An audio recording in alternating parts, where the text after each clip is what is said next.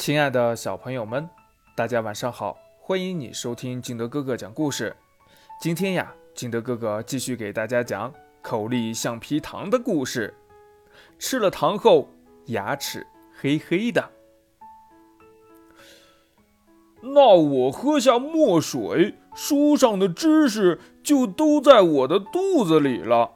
想要研发新品，那还不是轻而易举？到时候我就不用看书了。酸小虫忍不住用手蘸了一点墨水，放到嘴里尝了尝。天哪，太难吃了！酸小虫的嘴里全是弥漫着苦涩的味道。看来这个办法是行不通了。